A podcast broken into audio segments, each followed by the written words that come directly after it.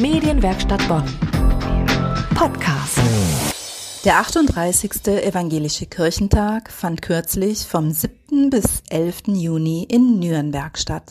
Tausende Menschen strömten täglich über das Messegelände und genossen das christliche Programm.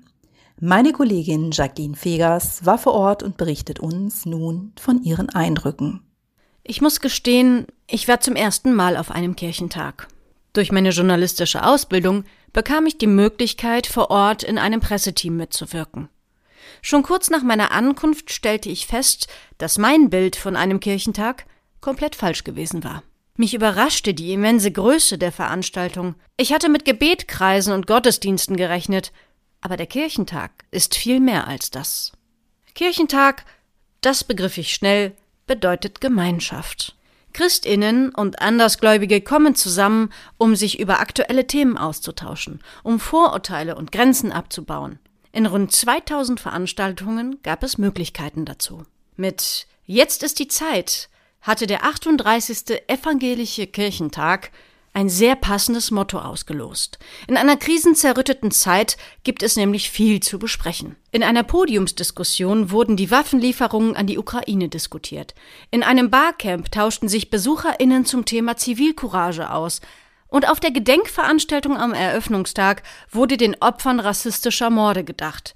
Denn leider blickt auch Nürnberg hier auf eine traurige Geschichte zurück. Kirchentagspräsident Thomas de Maizière sprach ein paar Worte zur Einleitung. Dieser Teil unserer Geschichte bleibt für immer und ewig Teil der gemeinsamen deutschen Verantwortung. Wach sein, hinschauen, sich informieren, sich eine Meinung zu bilden. Dazu sind wir als Christenmenschen berufen. Mit der Botschaft von der Freiheit jedes Menschen.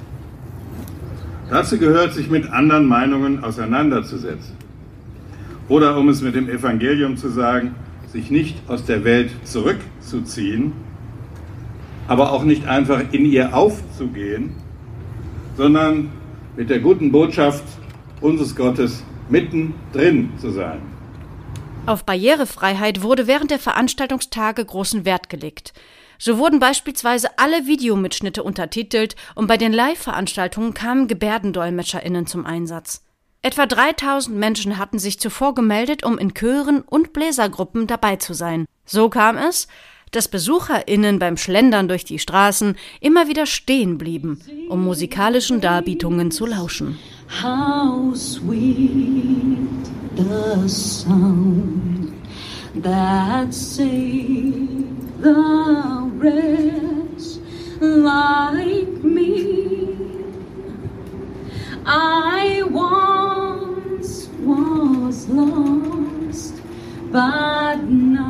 Täglich fanden sich ganze Menschenmeere vor den Hauptbühnen ein. Hier wurde gemeinsam gebetet, getanzt und gelacht. Die Kölner Band Brinks war nur eine von vielen Bands, die am frühen Abend für Stimmung sorgte. Auch sie setzten sich mit dem Thema Frieden auseinander.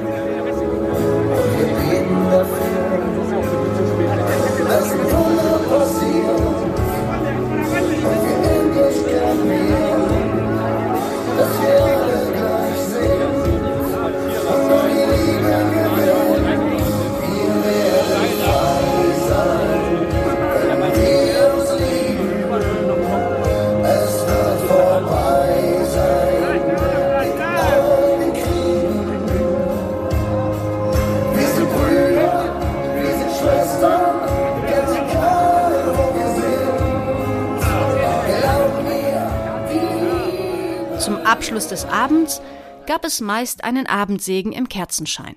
Plötzlich verwandelte sich die feiernde Menschenmenge in ein besinnliches Lichtermeer. Gemeinsam beteten tausende Menschen im Flüsterton für Frieden und Freiheit. Ein Augenblick, den ich so schnell nicht vergessen werde. Jetzt ist die Zeit. Du erfüllst sie.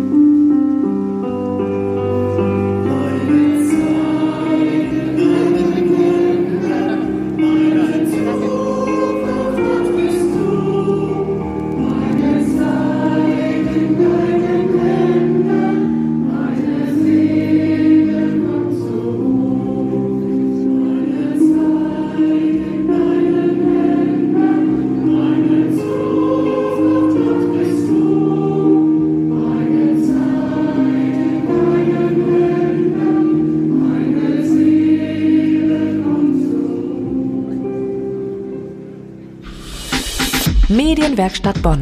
Mehr Beiträge auf medienwerkstattbonn.de.